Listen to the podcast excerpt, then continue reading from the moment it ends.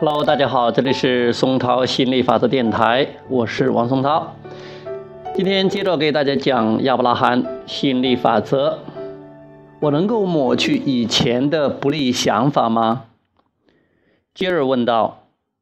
过去的经历、想法和信念，如果对现在的快乐创造没有一点好处了，有没有什么方法可以让我们抹去所有这些记忆呢？